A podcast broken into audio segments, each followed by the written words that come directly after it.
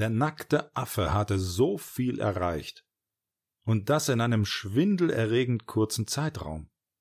Er hat die Kräfte des Feuers gebändigt, sich Religionen ausgedacht, Technik entwickelt, Landwirtschaft betrieben, Städte gebaut, Musik und Kunst geschaffen, Philosophie betrieben, die Wissenschaft hervorgebracht und die durchschnittliche Lebenserwartung der Mitglieder seiner Spezies innerhalb von nur 200 Jahren mehr als verdoppelt.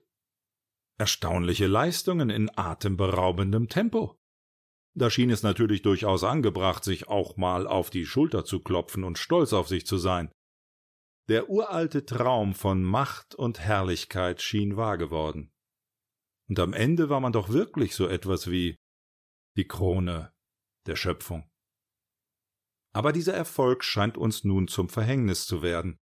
Wir sind eben sehr, sehr viele geworden, und ein paar von diesen vielen haben es ein wenig unter raubbauartigem Rückgriff auf die Ressourcen des Planeten mit Produktion und Konsum übertrieben. Und die, die das bis jetzt noch nicht getan haben, werden es bald tun, was ihnen keiner verbieten kann. Ich würde mal sagen, Eisberg voraus, auch wenn das Bild angesichts globaler Erwärmung nicht so ganz passt. Jedenfalls sind unsere Versuche, das Ruder noch rumzureißen, halbherzig und inkonsequent. Das, was wir tun, dient in erster Linie dazu, unser Gewissen zu beruhigen. Wir heucheln uns selbst etwas vor.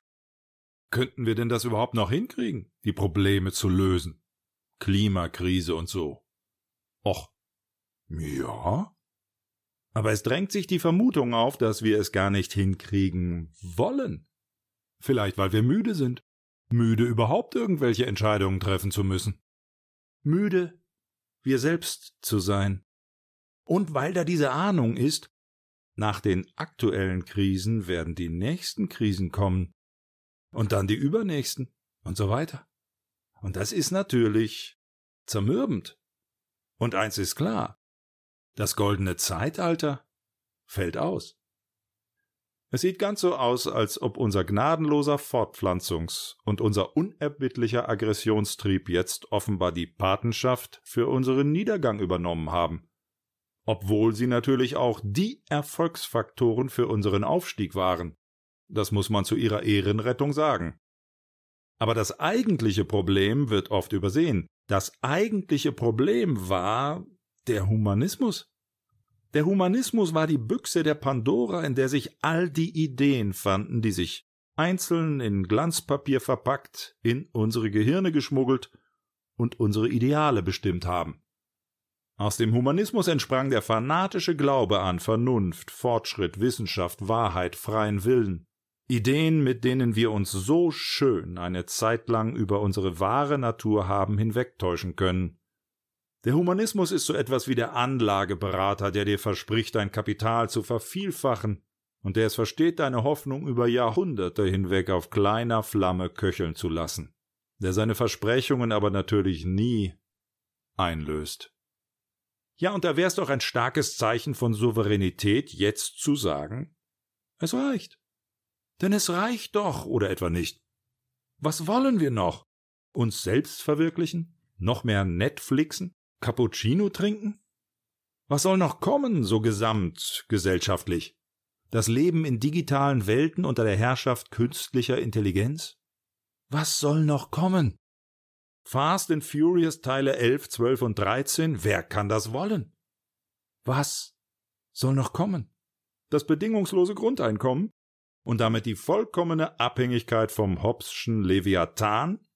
Mal ehrlich. Wer will schon in einem kollektiven Freizeitpark leben? Oder auf dem Mars? Was wollen wir noch? Das All besiedeln? Viel Vergnügen. Schauen wir der Wahrheit ins Gesicht. Unsere Geschichte, die Geschichte des Homo sapiens, ist auserzählt. Gestehen wir es uns ein, wir kriegen es nicht hin. Wir schaffen es nicht, unsere schneller, höher, weiter, mehr und immer mehr Programmierung in den Griff zu bekommen geschweige denn zu überwinden. Dabei trifft uns eigentlich keine Schuld, das muss man auch mal sagen, denn wir haben uns diese Programmierung ja nicht ausgedacht. Doch einen Weg gäbe es, unsere Programmierung zu überwinden. Wie? Machen wir Schluss? Löschen wir das Programm. überwinden wir uns. Wir haben es in der Hand. Danken wir ab. Freiwillig und ohne Druck von außen. In Würde. Lassen wir los. Ja, wir hatten doch eine tolle Zeit. Jedenfalls ein paar von uns. Räumen wir das Feld. Machen wir den Weg frei für andere Formen mehr oder weniger intelligenten Lebens. Denn wir kriegen es nicht hin. Wir sind den Herausforderungen nicht gewachsen. Lassen wir es gut sein. Wie? Das ist relativ einfach und vor allen Dingen sozial verträglich umsetzbar. So eine Art Soft Exit, in dem alle Männer oder besser alle Menschen, die Sperma produzieren, in dem also alle menschlichen Spermaproduzenten sterilisiert werden. Kappen wir die Blitzschnur. Minimalinvasiv, das ist keine große Sache. Sex bleibt also weiterhin eine Option, aber er hat keine Konsequenzen mehr außer hier und da einen Orgasmus oder dem schalen Gefühl, das ein One-Night-Stand hinterlässt. Wenn wir ab sofort die Fortpflanzerei unterbinden, dann sind wir als Spezies in mehr oder weniger 120 Jahren weg vom Fenster und sorgen auf diese Weise für ein vorläufiges Happy End. Das sind Souveränität und selbstlose Solidarität mit der Biosphäre in einem. Das ist Selbstermächtigung konsequent zu Ende gedacht.